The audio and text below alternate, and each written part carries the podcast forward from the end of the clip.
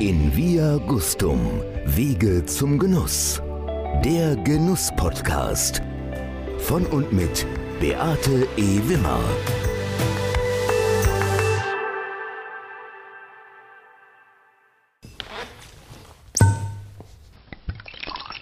Auf ein Glas, Ladies. Das sind Diana Rohrbach, reisefreudiges Küstenkind mit Faible für Genuss im Absoluten. Betty Enchelmeier-Tietz, eine Ostwestfälin aus dem Rheingau mit Begeisterung für kulinarische Besonderheiten. Beate E. Wimmer, waschechte Rheinländerin, immer mobil unterwegs, mit ausgeprägter Leidenschaft zum kompromisslosen Genuss. Hallo Ladies! Hallo liebe Beate, hallo liebe Betty. Hallo liebe Beate, hallo liebe Diana. It's wine o'clock. It's uh, wine to five, I would say. Absolutely. Great. Jawohl. Herzlich willkommen. Wie immer sind wir gut drauf und wir haben heute tatsächlich etwas im Glas, was ich glaube uns, Diana, dich und mich, die wir die Weine, soweit ich weiß, gar nicht kennen, sehr überraschen werden. Und was passt Besseres zu solchen Weinen, die, glaube ich, zum Niederknien sind, als ein gutes Glas? Und ich habe mich tatsächlich zum ersten Mal gefragt, welche Gläser bevorzugt ihr denn? Betty, welches Glas nimmst du? Ich habe immer so ein Zalto Denkart. Ich habe Burgundergläser von Zalto Denkart. Ich äh, benutze am liebsten tatsächlich das Universalglas, weil es einfach für mich den besten Geschmack gibt. Diana? Ich kann das total nachvollziehen mit dem Universalglas. Ich bin voll auf Gabriel-Glas. Ich mag Zalto aber auch sehr gerne und Gabriel-Glas ist schön fein und Zalto auch. Also ja, finde ich toll. Ja, toll. Also wir ergänzen uns tatsächlich. Und ihr Lieben da draußen, wir haben uns nicht abgesprochen. Ich hatte nur im Vorfeld gesagt, ich möchte ganz gerne mal auch auf das Glas eingehen. Also tatsächlich bin ich auch so ein Universalglas-Liebhaber und teile mich da so ein bisschen zwischen euch auf, weil in meinem Wohnmobil habe ich tatsächlich René Gabriel, das Universalglas. Das gibt es Gott sei Dank auch nicht nur in den Mund geblasen, sondern eben maschinell hergestellt, was man im Wohnmobil einfach so braucht. Aber hier habe ich sehr, sehr gerne das Salto-Glas. Da bin ich jetzt bei dir wieder, Betty, von der Josephinenhütte. Und wollt ihr ein bisschen über die Josephinenhütte wissen? Was das mit Salto zu tun hat? Ja, klar. Also die, die Josephinenhütte ist 1842 im Riesengebirge vom Grafen Leopold von Schaffgotsch gegründet worden. Und er hatte damals einen so grandiosen Tüftler und, und, und Vordenker, der wirklich schon diesem Glashandwerk sehr viel Beachtung schenkte. Und Josephine kommt daher, dass er diese Hütte seiner Frau Josephine gewidmet hat. So, und Berlin 2019 ist dann Kurt Salto ins Spiel gekommen. Es hatten sich drei Freunde zusammengetan und haben sich dann, um diese, diese alte Tradition von Josephinenhütte wieder aufleben zu lassen, haben sich dann keinen geringeren als Kurt Salto geholt, der bereits in der siebten Generation seit 1770 vielleicht einer der begnadetsten Glasdesigner der Gegenwart ist tatsächlich äh, hat er dieses, veredelt er dieses Glaskunsthandwerk in einer Art und Weise, der setzt wirklich äh, bislang geltende Vorstellungen von einem guten Glas komplett außer Kraft. Also dieses Zalto Josephinenhütte Universalglas, was ich hier in der Hand habe, ihr habt wirklich das Gefühl, ihr habt den Wein in der Hand. Ja, weil das ist so dünn, wandig, das ist so leicht, das hat eine tolle Form. Und was ich auch besonders schön finde, du kommst über dieses Glas wirklich mit jedem Weintrinker ins Gespräch, wenn ihr beieinander sitzt, was ja jetzt Gott sei Dank nach den Inzidenzwerten wieder möglich ist. Ja, das ist, ich habe halt ein lebendiges Glas für lebendige Weine, für ausgesuchte Weine.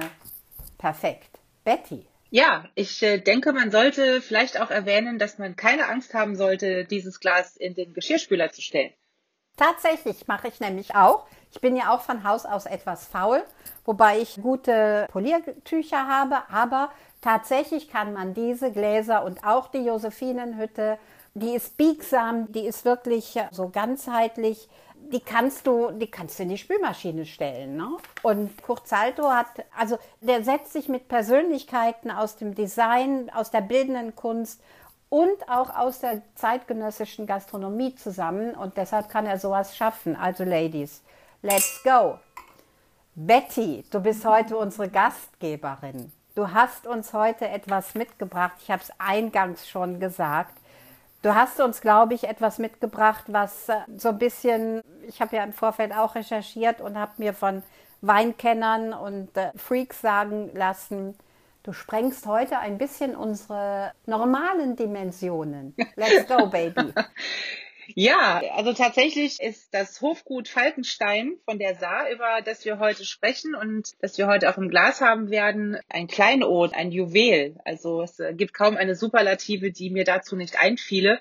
Es ist wirklich was ganz, ganz Besonderes und ich hatte das Vergnügen, vor ein paar Wochen auch ähm, tatsächlich dort zu sein und den Winzer oder die Winzer sind es ja mittlerweile kennenzulernen und auch mal dort im Keller vom Fass probieren zu können.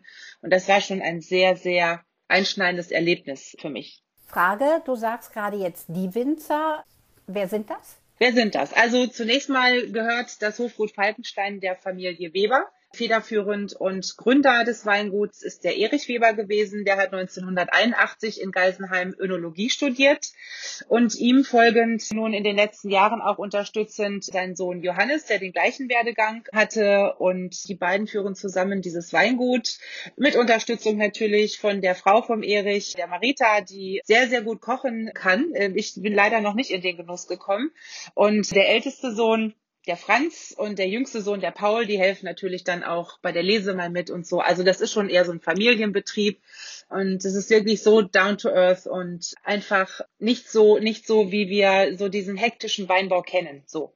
Also ich habe gehört, dass die wirklich, das waren mal Geheimtipps. Mittlerweile werden sie dadurch, dass sie Geheimtipps sind und wenig Verfügbarkeit in Deutschland haben, dass sie wirklich auch gehypt werden ja, und deren Ruf, deren großartiger Ruf geht wirklich bis nach in die USA und, und nach New York, wo besonders in New York werden sie gehypt. Ja, aber ich glaube, das ist eher dieser Hype, der von New York tatsächlich zurückkommt, weil der Erich Weber von vornherein eigentlich ultra traditionelle Sarislinge produziert hat.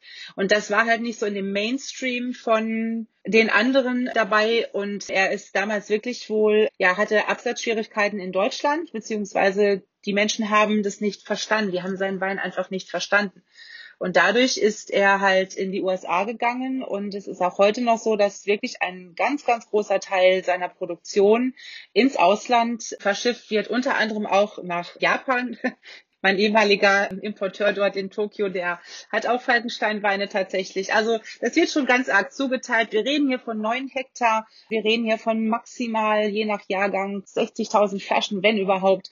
Und das wird halt schon wirklich zugeteilt. Und deshalb ist es auch so rar und ja, so exquisit eigentlich auch. Ja. Und das ist, wie gesagt, ultra traditionell wird es hergestellt. Wir haben Weine aus der Lage Niedermenninger Herrenberg, ja, und das ist tatsächlich eine vergessene Spitzenlage der Region. Die war 1868 war es eine hochklassifizierte Lage. Aber Betty, du kannst doch viel mehr dazu sagen. Tell me. Nein, ich wollte eigentlich. Nein, tatsächlich, also ich hatte mir das jetzt nochmal rausgesucht im Vorfeld zu diesem Podcast, muss ja vorbereitet sein. Tatsächlich wurde dieser Niedermänniger Herrenberg unter Zuckerberg geführt. Und zwar gab es einen Franz Josef Klotten, der hat die Saar- und Moselweinbaukarte 1868 entworfen. Und zwar der Grund war, dass sie eine äh, preußische Agrarsteuerkarte quasi dargelegt haben. Und der hat es da als Zuckerberg beschrieben. Okay, toll. Oh, ich also, bin schon. Ich bin schon in Vorbereitung auf diese Episode so saftig im Mund. Ich kann es wirklich kaum erwarten. Und ich glaube, es gibt sehr, sehr viel zu erzählen. Macht mal erstmal weiter, aber ich kann es wirklich kaum aushalten. kann ich verstehen. Ich habe noch gehört, dass Markus Monitor mal zehn Jahre in diesem Niedermenninger Herrenberg eine Lage hatte. Die hatte er gepachtet von Reichsrat von Kesselstadt und musste die dann leider wieder abgeben. Und Reichsrat von Kesselstadt macht da mittlerweile seine mit die besten Kabinette. Ja, ich meine, wir haben von Höfel, wir haben Egon Müller, das liegt ja alles unmittelbar in der Nachbarschaft und die machen ja alle super, super Weine und gerade diese Saarrieslinge, die eine mega Filigranität haben, die so glasklar sind, das ist ja ohnehin eine Besonderheit und setzt sich ja vom Rest der Mosel tatsächlich auch ab und man muss ja dazu sagen, dass die Mosel in dem Teil auch von Haus aus einen sehr niedrigen pH-Wert hat. Das heißt, ich habe eine sehr lebendige Säure. Ich bin mikrobiologisch absolut auf der sicheren Seite. Das sind Weine, die kannst du ewig lagern. Ja, und da kommt natürlich der 220er Jahrgang dem auch noch entgegen. Wollen wir denn der, der lieben Diana mal nachgeben, damit sie den ersten Wein mal ins Glas geben kann? Also das wäre natürlich fantastisch, aber nichts ohne eine Frage noch. Du hast gesagt, die Weine wurden von ihm lange Zeit nicht verstanden und deswegen eben halt auch der Weg zum Export, ja.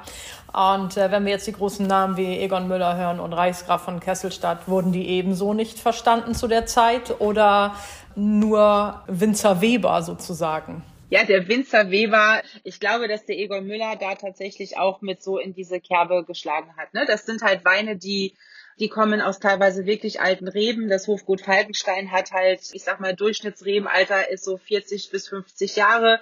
Es gibt ungefähr ein Hektar insgesamt, wo man sagen kann, die Rebstöcke sind 60 bis 90 Jahre sogar, teilweise wurzelecht. Das heißt, ich habe einen geringen Ertrag. Das heißt, ich habe konzentrierte Aromen.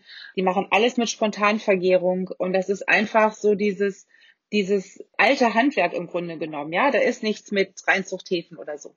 Ja, und äh, wie du jetzt gerade Reinzuchthäfen Spontanvergärung sagst, also wir haben heute jetzt Namen genannt, nämlich Egon Müller und auch Markus Molitor, wo ich weiß, dass die noch nie eine Reinzuchthefe in ihrem Keller hatten.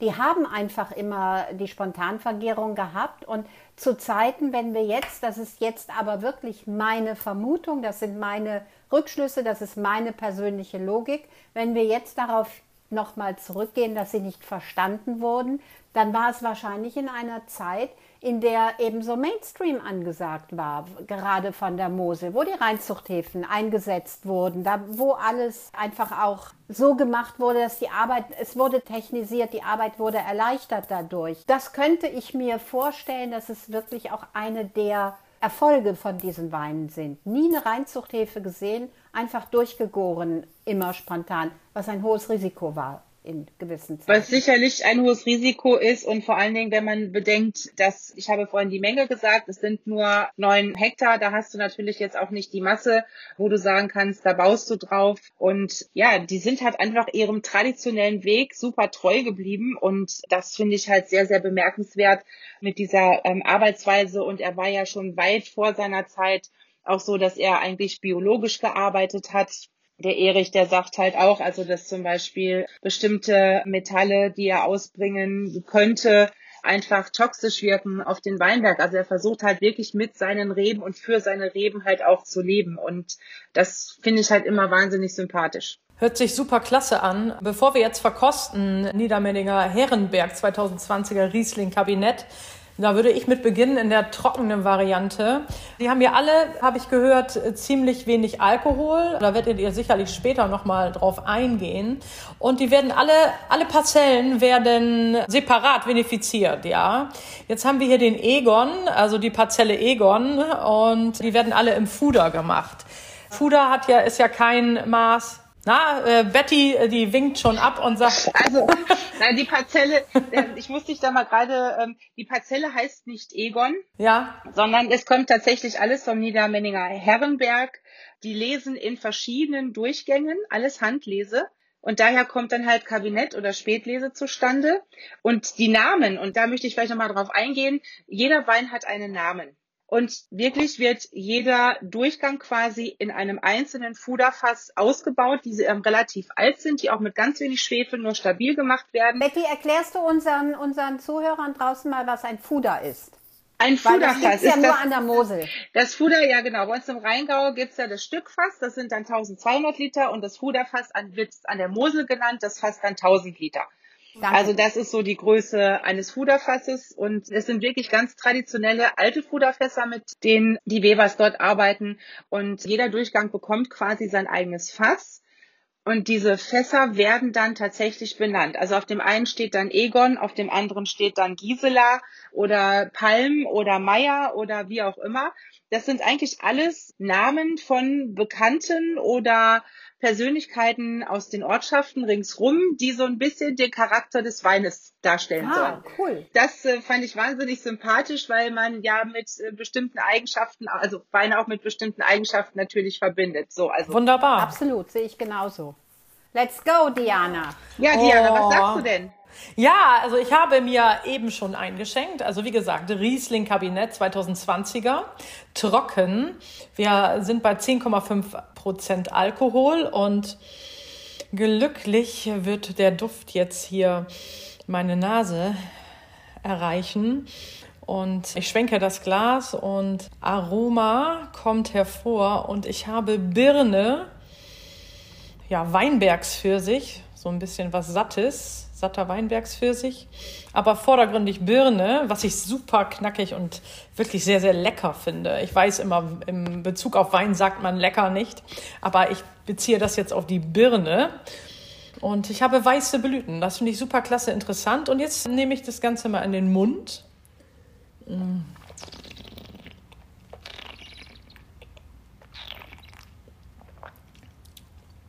Und habe wunderbar frische, expressive Säure zunächst, aber auch ganz viel Aromatik dabei. Die Aromatik ist da mehr ins Balsamische bis jetzt. Die Birne finde ich noch nicht wieder, aber das heißt nichts. Und ich glaube, der ist noch stark in der Entwicklung. Ich finde ihn ganz, ganz schön animierend und saftig und der zieht richtig gut was. Also ich finde ihn geradeaus Strahlkraft und eine hohe Mineralität, also Extraktdichte. Sehr, sehr schön, sehr, sehr gelungen. Ich glaube, da würde ich mich noch dran festtrinken wollen. Also, ich bin da völlig bei dir. Die Birne finde ich auch nicht am Gaumen. Was er für mich hat, ist eine Würzigkeit noch. Der hat so eine ganz subtile Würzigkeit, die mich wirklich auch begeistert und begleitet. Die weißen Blüten kann ich sehr gut nachvollziehen, gerade wenn wir jetzt im Moment so diese Holunderblüte haben. Er hat eine leichte Nussigkeit, aber was ihn ja wirklich auch ausmacht, und ich glaube, das ist kein Wein zum sofort trinken, der hat ja eine solch rassige, schlanke und nicht weichgespülte Säure. Also die trägt ihn ja noch über viele, viele Jahre hinaus und bin begeistert, wirklich. Also ich bin sehr begeistert. Ein schlanker, ein filigraner, ein klarer Wein. Ja, ich höre jetzt gerade das Forellenquintett von Mozart in meinen Ohren. Sehr schön. Nein, ich finde, das, das hat klingt klar super wie ein. Gebirgsbach. Das wäre jetzt meine Terminologie gewesen. Ich finde, es ist absolut glasklar wie wirklich ein Gebirgsbach. Der hat dieses Kräutrige, was du richtig sagst, Beate, der ist glasklar und der kann auch noch wirklich liegen und diese Säure trägt den einfach von hier bis keine Ahnung wo. Das ist wirklich eine eine Oper da im Glas, muss man sagen. Und vielleicht kann ich noch etwas ganz kurz zur Herstellung dieser Weine sagen dass man halt eben, das habe ich erwähnt, in mehreren Durchgängen liest. Ähm, es kommen Freunde, es kommen Familie, es kommen Nachbarn, es kommen befreundete Menschen aus dem Ausland, um bei der Lese mitzuhelfen. Es wird nur mit Schwerkraft dort gearbeitet. Es wird auf einer Nico-pneumatischen Presse zwei bis drei Stunden halt eben gepresst. Das heißt ganz sanft, also kaum Tannine extrahiert. Wahrscheinlich Das- auch kleine Bütten im, im, im Natürlich, ja, Weinberg natürlich, eingesetzt, kleine Bütten. damit sie nicht zerquetscht werden. Für die Handlese, klar. Ja, und dann geht es in den Keller, dann wird es erst sedimentiert und dann wird es halt in einen, in einen Fuderfass, wo dann gewisse Namen wie Egon oder Palm draufgeschrieben werden, kommt es dann da quasi auf die grobe Hefe und wird dann im März bis Mai des Folgejahres dann halt abgefüllt. Das machen sie auch selber. Sie haben keinen Abfüller, der da auf den Hof kommt. Das machen sie alles selbst. Und von daher haben sie wirklich von A bis Z das in der Hand und deshalb kommt so eine gute Qualität dabei raus. Diana, ich habe mal eine Frage in die Runde. Wenn ich ihn jetzt trinken müsste, was würde ich denn dazu essen? Wir haben ja noch Spargelzeit, aber ich wäre sofort bei Fisch. Also es ist ein sehr, sehr feiner Wein und Zanderfilet auf der Haut gebraten, feines Gemüse dazu, Vielleicht was mit Orange und Fenchel, ein Graupenrisotto, sowas in, kombiniert, finde ich eine klasse Geschichte. Oder wenn man noch möchte, vielleicht auch was Erdiges, eine erdige Komponente, wie rote Beete, da wieder gepaart was mit Früchten, vielleicht eine Mango dazu und da auch dann Fisch, ja.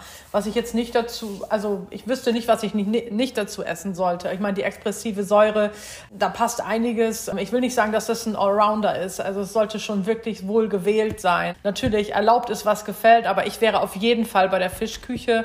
Aber ich könnte mir auch Geflügel gut vorstellen und da mit einer Polenta und dann auch vielleicht mal mit einer süßeren Paprika arbeiten und die ein bisschen vielleicht grillen. Also es gibt ähm, so viele Gerichte, die man dazu genießen kann. Auf jeden Fall klasse gemacht. Betty, was würdest du dazu essen? Austern. Ah, oh ja. Ja, ja, ja, ja, ja, ja. Ja. Kurz und knapp. Die Puristin, die Puristin. Jawohl. Und dann aber auch wirklich eine dicke, fette Auster aus Girardot, aus Frankreich. Da passt nichts. Keine Royal, Sylter Royal, die ist mir einfach immer. Also für diesen Wein wäre sie mir nicht genug. Du musst da richtig was dagegen setzen, glaube ich. Ich bin begeistert. Also wirklich. Und der 20er Jahrgang war ja echt nicht leicht. Also in Deutschland überhaupt nicht. Aber als ich mir den mal durchgelesen habe, Jahrgang 20 an der Saar, ist ja immer noch mal ein Stückchen anders als Jahrgang 20 an der Mosel und auch an der Ruwer.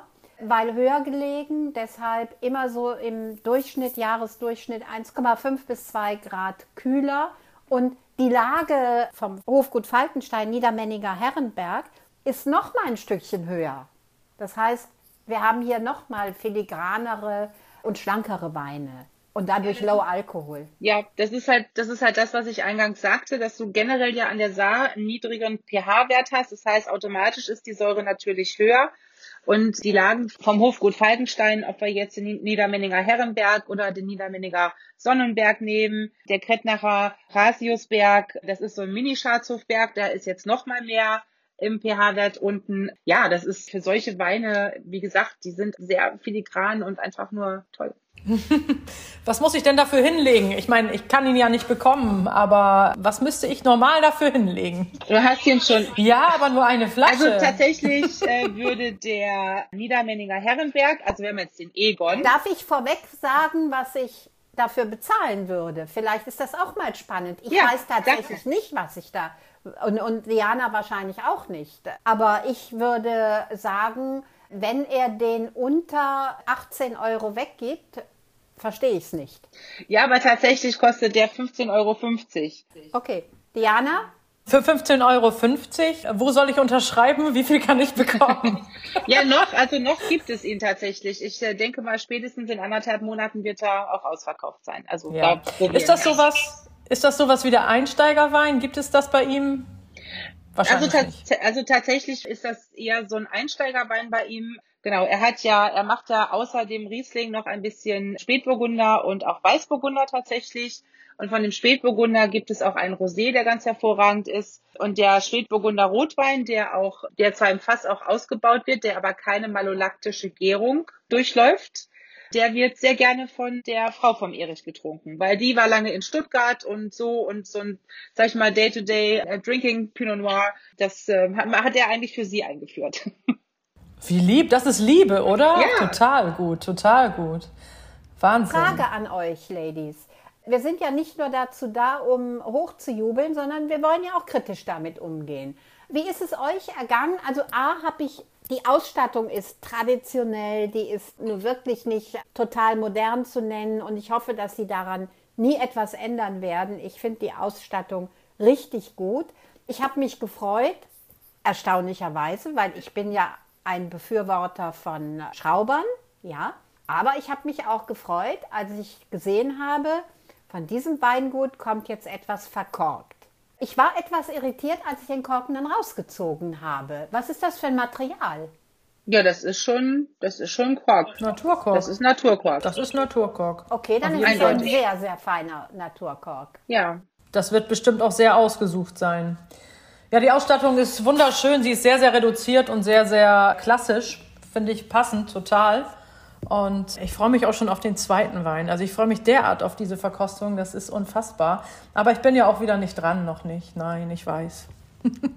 Nee, nee, nee, nee, nee, nee. Mögt ihr ein bisschen was über den Jahrgang oder habt ihr was über den Jahrgang zu sagen? Erzähl mal, Beate. Oh, ich möchte gerne, dass du. Genau, Beate erzählt mal. Also, es war tatsächlich an Moselsaar und Rufer, dass die ein gutes Geschäft durch die Direktvermarktung hatten. Erstaunlicherweise während der Pandemie, weil ja Abhofverkauf unmöglich war. Also konntest nicht mehr hinkommen und sagen, ich will jetzt probieren, sondern du musst dann schon mit klaren Vorstellungen gekommen sein und sagen, mach mir einen Kofferraum voll.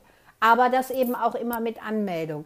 Aber die haben extremst Erfolg in den Online-Verkostungen gehabt und haben einen hohen Paketversand an Privat auch gehabt.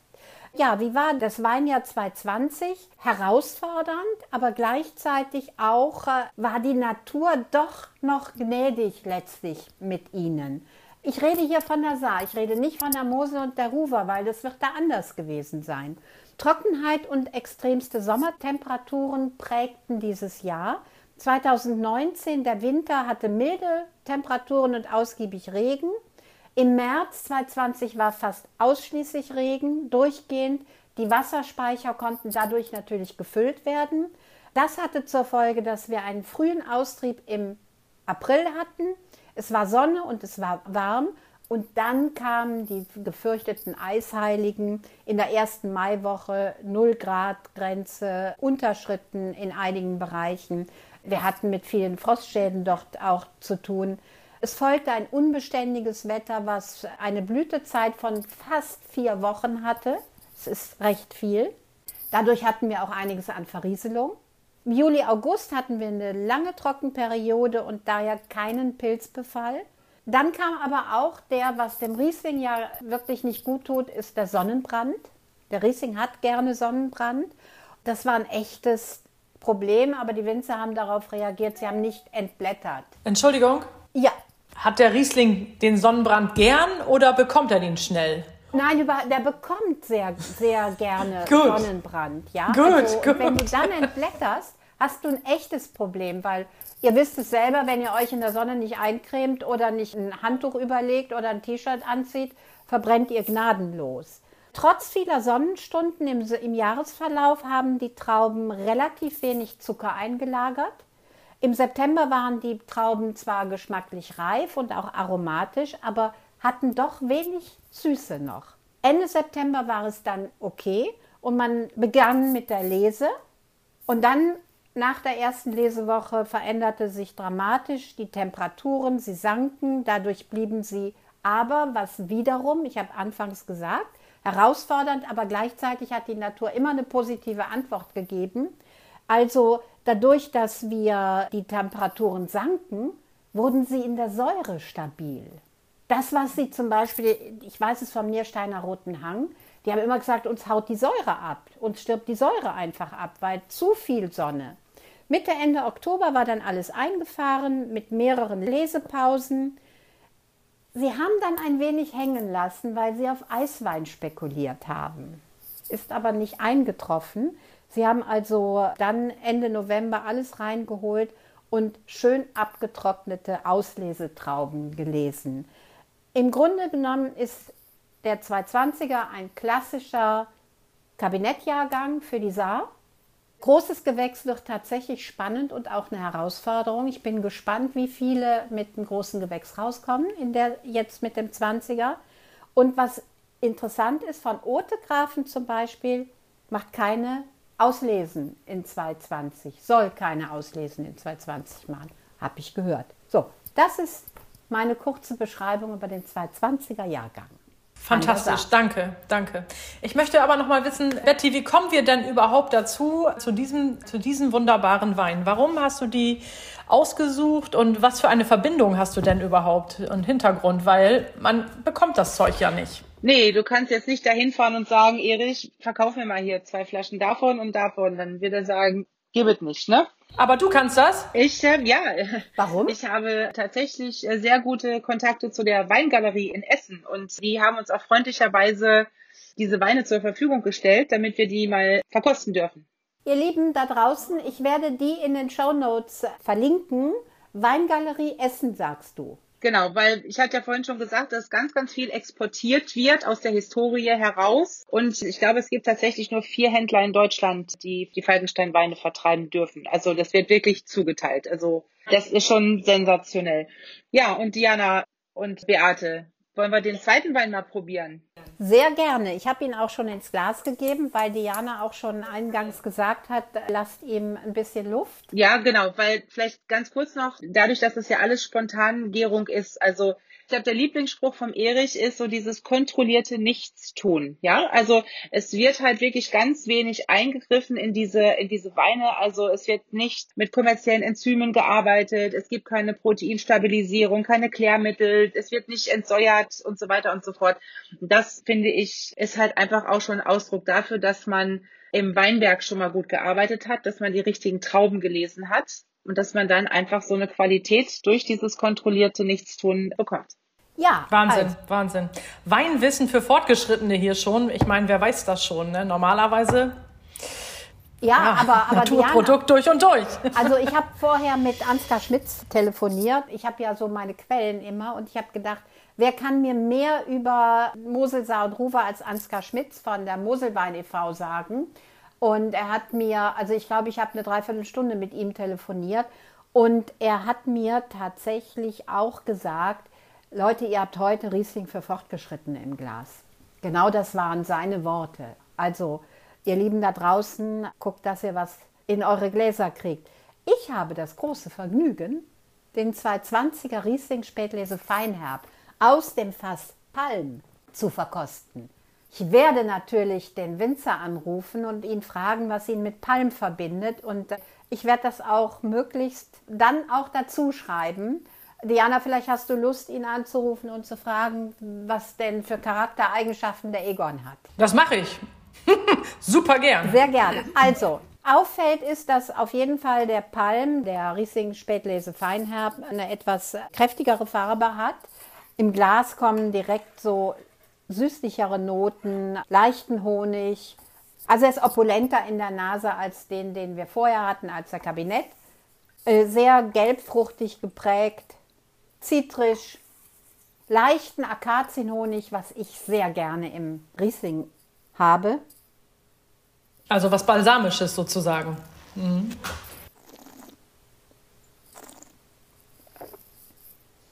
Am Gaumen.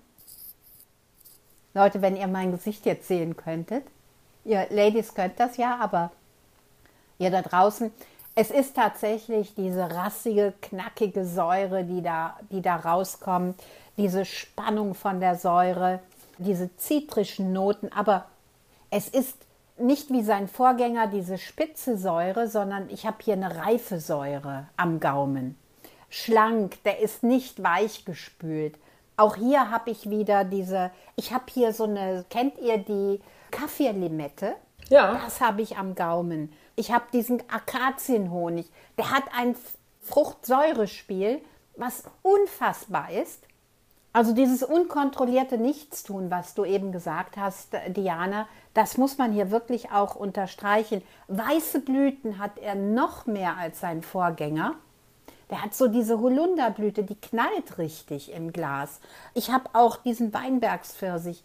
Die Würze vom Vorgänger habe ich nicht die hat er tatsächlich nicht mehr. Ich bin über diesen langen Abgang bin ich wirklich erstaunt. Mich würde jetzt gleich mal die Restsüße interessieren, aber vorher ist es, möchte ich das wirklich noch sagen. Es ist exakt das, was die Mosel Saruva und die Saar natürlich in Perfektion zeigen kann. Du hast unfassbar viel Frucht, du hast eine knackige Säure und du hast einen Alkohol Low Level 8,5% Volumen Alkohol. Das ist grandios. Das kann wirklich nur so ein Cool Climate Gebiet machen. Ich bin begeistert. Du hast eine Restsüße, aber du hast eine sensorische Trockenheit. Diana, what's about you? Ja, also ich kann mich anschließen, okay. Ich finde aber auch, er hat ein bisschen was Erdiges und das macht ihn für mich aus. Das ist das richtige Match dazu, ja. Also so eine opulente Fruchtigkeit hat er nicht. So ein ganz feiner Wein, total fein justiert und sensationell für mich und er hat für mich unwahrscheinliches Potenzial und diese Leichtigkeit, diese Leichtigkeit und dazu diesen Touch Restsüße ist super interessant. Super interessant. Es gibt ja viele Sommeliers, die in die Welt hinaus posaunen. Dazu muss man unbedingt asiatische Gerichte essen oder genießen. Und das ist ganz, ganz schwierig, weil Asien ist ziemlich groß und ziemlich vielfältig und das sollte man wirklich, wirklich unterscheiden. Aber an alle Japan-Fans und an alle Fleischfans, das hier zu Teriyaki, nett, ziemlich nett, auf jeden Fall. Oder wenn man das hier zu einem wirklich ähm, spicy Tuna, nur so kurz abgeflammt mit einer ganz, mit einem ganz kleinen Touch Schärfe, darunter vielleicht so ein bisschen Avocado und eine frische Flugmango, sowas in der Art. Total gut. Oder was jetzt auch super gut kommt, sind Erbsensprossen. Die findet man jetzt ja überall. Also wir befinden uns ja quasi noch in der Spargelzeit von der Zeit her. Aber diese Erbsensprösslein, die man jetzt überall findet, das könnte ich mir auch gut dazu vorstellen. Diana, was hältst du von Vitello Tonato? Kann ich mit um, auf jeden Fall. Becky, ja, was sagst du denn dazu? Ja, ich finde das halt auch wieder so ein Beispiel für so einen tollen Saarriesling, weil der einfach für mich so diese Filigranität, diese Eleganz, diese Säurestruktur, dieses leicht tänzelnde, dieses so ein bisschen noch die Kohlensäure zu spüren, die da ganz natürlich drin ist, dieses, ja, einfach mega elegante und ich gehe mit allem mit, was ihr da gesagt habt, was man dazu essen kann. Aber ja, also ich bin halt total geflasht. Und ich finde, das ist auch wieder so ein Beispiel dafür, und was man ja auch nicht mehr findet. Ne? Also viele haben ja Riesling Cuvées, wenn sie jetzt einen Gutsriesling oder irgendwas haben. Und hier wird ja wirklich das Fass ausgebaut und nur von, von dem Fass abgefüllt. Wahnsinn. Und das und ist ja auch Jahr etwas. das Gleiche? Bitte? Jedes Jahr, nimmt er jedes Jahr das gleiche Fass? Weißt du das? Also für diesen Wein würde er jetzt den Egon, Nein. Äh, den Palm nächstes Jahr wieder nehmen? Dann ist der, nee, dann ist der Palm vielleicht nicht aus dem Niedermänniger Herrenberg, sondern, ne? Also das wird immer nach dem Jahrgang natürlich gemacht. Aber das ist halt eben etwas, was auch das Weingut halt so einzigartig macht. Wir haben Spontangärung, wir haben nur ein Fass, was wir haben, da wird es abgefüllt. Und das ist halt auch wieder so dieses Traditionelle, das war früher Standard. Ja. Sag mal, Betty, ich lehne mich ja immer bei solchen Verkostungen gerne aus dem Fenster und äh, ich hau jetzt einfach mal meine Einschätzung der Restsüße raus und ich bitte die Diana da auch mal, bevor Betty sagt, wie viel Restsüße der hat. Also ich bin da irgendwo zwischen 18 und 22 Gramm. Weil ich glaube, dass die Säure, diese knackige Säure, die wir drin haben und den Wein trocken erscheinen lässt, die ist so ein bisschen verführend. Diana, das puffert natürlich, ne? Das puffert Absolut. natürlich, keine Frage. Aber ich bin da ein bisschen weniger. Kurz vor 15 wäre ich. Aber gut. Betty, weißt du das? Ja, ich weiß es nicht genau, aber ich wäre irgendwo bei 20 Gramm in der Mitte, ja. wäre ich da. Ne? Also, Dann machen wir einen Faktencheck, den wir unten auch in den Show Notes benennen, weil ich glaube, das ist jedem da draußen klar, wir können nicht alles wissen. Im Prinzip finde ich das auch eigentlich, ähm, also ich kenne Weingüter, ich arbeite selbst für eins, wir geben nie die Säurewerte raus, zum Beispiel. Ähm, also wir geben vielleicht nochmal Restzucker raus, aber ansonsten nie die Säurewerte, weil das ja immer so ein Spiel ist und weil sich das ja auch verändert geschmacklich. Also von daher. Wie ist das denn überhaupt in den Lagen der Saar? Also das ist ja wirklich ein schmal und ein ganz kleines Flüsslein, sage ich jetzt mal so. Steillage, klar, aber wie? Also du hast ja, du hast ja an der Saar, das ist ja schon sehr weitläufig, ne? Du hast natürlich, ich sag mal jetzt den Herrenberg und so weiter, das sind dann schon Erhebungen, die ein bisschen weiter höher liegen, die auch durchaus Steillage sind, aber du hast halt ganz viel so hügelig, also es ist eher so hügelig. Sind das denn Süd-Südwestlagen oder Süd-Südlagen oder Südlage oder wie, wie, wie darf ich mir das vorstellen? Weil wir haben ja jetzt hier die Kunst des geringen Alkohols. Das ist, kommt natürlich von der Klimata her. Man muss ja auch damit umgehen. Ja, also das sind eher so Südostlagen. Okay, Aber also wir haben sehr ja kühl. Eben, wir ja. haben ja auch eben gehört, dass der 220er Jahrgang dafür prädestiniert war, ne? dass wir eben übers Jahr hinaus nicht so viel Zuckereinlagerungen hatten.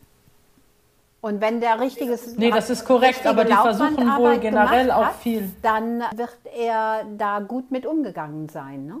Sie werden vor allen Dingen auch entsprechend früh lesen gehen. Ja. Das ist ja immer so das Geheimnis, dass ich erst gar nicht so einen mega hohen Restzucker habe. Und ich habe ja gesagt, es werden mehrere Lesedurchgänge getätigt. Und wenn ich dann später gehe und dann kann ich halt maximal, wenn ich sage, ich möchte jetzt mal so eine Spätlese Feinherb, die machen übrigens auch super auslesen, könnt ihr euch das vorstellen mit der Säure und da wird dann schon mal abgestoppt und im Übrigen wird auch mehr Süßweine wohl produziert oder süßere Weine produziert, also mehr Restzucker, nicht süße, seitdem Johannes da wohl mehr mit drin ist weil der Erich halt, wie gesagt, so ganz traditionell durchgehend fertig und mit dem Alkoholgehalt bedeutet das natürlich, wenn ich einen trockenen Wein habe, dass ich natürlich dann auch früh lesen gehe. Also ich habe die ohnehin niedrigen pH-Werte, die ich an der Saar habe, die nehme ich mit und ich nehme noch die frühe Lese mit. Die das und hinzu kommt Aber wenn auch, ich dass die eine, eine besondere Lage haben. Ja, also wir sind nicht hier direkt an der Saar, sondern wir sind in einem Nebenteil der Saar, hinter Wiltingen und dem Schachtshofberg. Oberemmel, es gehört alles zur Stadt Konz und ist ein Urteil der Mosel. Man nennt es auch Konzertälchen und ist so, um das geografisch einordnen zu können, zwischen Saar und Hunsrück. Und wer jemals auch am Hunsrück war, der weiß dann, was da oben mit den Trauben passiert. Und das ist halt eben höher gelegen und auch kühler als der Rest der Saar, des Saargebietes.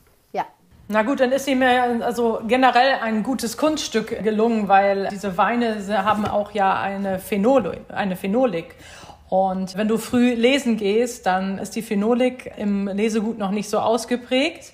Und deswegen ist das hier ein, für mich sozusagen ein Kunststück, was wahrscheinlich auch auf viel Ruhe beruht, sozusagen. Ja, klasse. Also was, was, was ich auch noch mal bemerken möchte, und da interessiert mich auch eure Expertise noch mal dazu. Ich glaube, dass es auch ein Ausdruck dessen ist, dass ein Weinberg gepflegt werden will, dass man mit dem Boden gut umgehen muss. Und ich glaube, dass wir hier wirklich so einen absoluten Vertreter im Glas dessen haben, dass die Generationen wussten, wie sie der Natur verpflichtet sind, Betty. Ja, wie eingangs auch schon gesagt, man muss sich vorstellen, die Reben sind zwischen 40 und 90 Jahre alt. Ja, also wir haben da wirklich, das sind alles alte Reben, die wirklich dann dieses Aroma noch konzentriert haben, die mit Wasserverfügbarkeit, wenn sie denn in den regenarmen Jahren und sonnenscheinbereichten Jahren wie, 2018 äh, oder 19 dann das, die können damit umgehen. Und deshalb haben wir auch in 2020 so eine Qualität. Klasse, absolut klasse. Dem ist eigentlich für mich von meiner Seite aus nichts hinzuzufügen. Ich finde es gut, dass die Weine nicht im Handel wirklich verfügbar sind. Das macht sie noch mal mehr zu einem Schatz. Für mich ist das wirklich ein aromatischer Schatz. Ich bin ganz erfreut, dass ich das heute hier mitprobieren durfte und auch meine Meinung so ein bisschen kundtun durfte. Ich würde jedem empfehlen, die Flasche zu öffnen, ein Glas zu entnehmen, drei, vier Tage abzuwarten, also wieder zu verschließen, drei, vier Tage abzuwarten und dann die Flasche langsam zu Ende zu trinken. Was kostet denn überhaupt dieser feinherbe Spätlese? Wollen wir vorher sagen, was wir dafür bezahlen würden? Weil ich finde das immer wichtig auch. Also ich bin Klar. natürlich höher als beim Kabinett. 19,90 Euro. Ja, ich wäre, danke Diana, exakt auch so um die 20, 22 Euro absolut dabei. Ja, 17,95 Mädels. Toll. Wahnsinn. Ganz, ganz toll.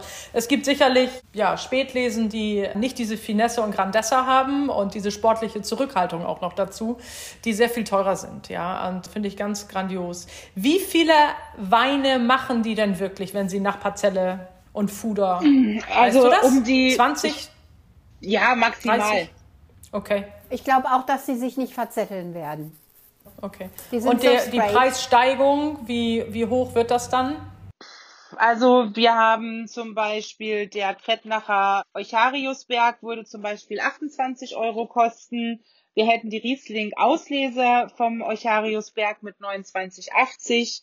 So, das wäre dann, also ich denke mal, wenn man toll. irgendwo noch ältere Jahrgänge bekäme, würde man weitaus mehr dafür bezahlen. Genau, das bestimmt, ist auch das. Bestimmt. Das ist auch das, was Ansgar Schmitz gesagt hat diese Weine sind natürlich spannend, wenn sie gereift getrunken werden. Ja, sicher. Also da zeigen die ihren Charakter, äh, wie ein guter Mensch im Alter zeigt er seinen Charakter. Ladies. Wunderbar. Großartig. Vielen, vielen Dank für dieses große, große Verkostung. Großartige Betty, du, Verkostung. So. Betty, du warst eine tolle Gastgeberin. Ganz, ganz herzlichen Dank. Ich bin echt sehr, sehr, sehr begeistert. Ich habe viel gelernt im Übrigen, sehr viel gelernt. Und zwar auch ein Wein, der mich herausgefordert hat, noch tiefer in die Tiefen des Weinmachens hineinzugehen. Ich bin sehr begeistert. Also ja, also mich freut es mega, dass es euch so gut gefallen hat. Ich wusste, dass es euch gefallen wird, deshalb habe ich es hier ausgesucht. Nein, aber wir ich haben, finde, wir haben gehofft, dass du was aussuchst, was uns gefallen wird. Auf jeden Fall. Nein, aber tatsächlich finde ich, sollte man solche fantastischen filigranen Saarweine da auch mal eine Lanze für brechen und die einfach mal vorstellen. Es freut mich. Absolut. Und äh, ich glaube tatsächlich, dass wenn wir jetzt nur profan sagen würden, ihr habt viel Spaß im Glas, das wäre für diesen Wein echt nicht passend, weil das ist, also ich drücke es jetzt mal mit meinen Worten aus, es ist ein Kunststück, es ist ein Gebilde. Beate, bist du sprachlos? Ich bin absolut sprachlos. Sie sucht gerade. Ich suche, ich ringe nach Worten für diesen großartigen Wein von einem relativ unbekannten Winzer, mir bislang unbekannten Winzer, ein absoluter Geheimtipp und in diesem Fall mag ich fast sagen, ich hoffe nicht, dass zu viele zuhören, aber das wird nicht der Fall sein, weil wir sehr gute Zahlen haben mit unserem Podcast und ihr Ladies bereichert das natürlich noch. Ja, dann freut uns das vielen, doch, vielen oder Dank. Diana? auf jeden Fall. Ich, auf jeden Fall. Ladies? Ich freue mich schon auf die nächste Episode. Jawohl, und dann sind wir an der Mosel und zwar im Liesertal. Und beim nächsten Mal werde ich die Gastgeberin sein ja, wie immer kenne ich natürlich auch die Winzerpersönlichkeiten selbst und war auch selber dort. Nämlich wir gehen direkt an die Mosel gelegen, Weingut Tanisch. Wow. Direkt neben Schloss Lisa, da, also im Liesertal. Auch ein Traum, aber eben wieder komplett anders, was ja auch sein muss. Die Weinwelt ist bunt, die Weinwelt ist vielfältig und ich glaube, das haben wir heute gezeigt. Ladies, macht's gut. Traut euch ran an den Wein. Sensationell. Okay, macht's gut. Und kocht was Gutes heute Abend dazu. Sowieso. Bis zum nächsten Mal. Einen Bis schönen Abend. Mal. Tschüss. Ciao.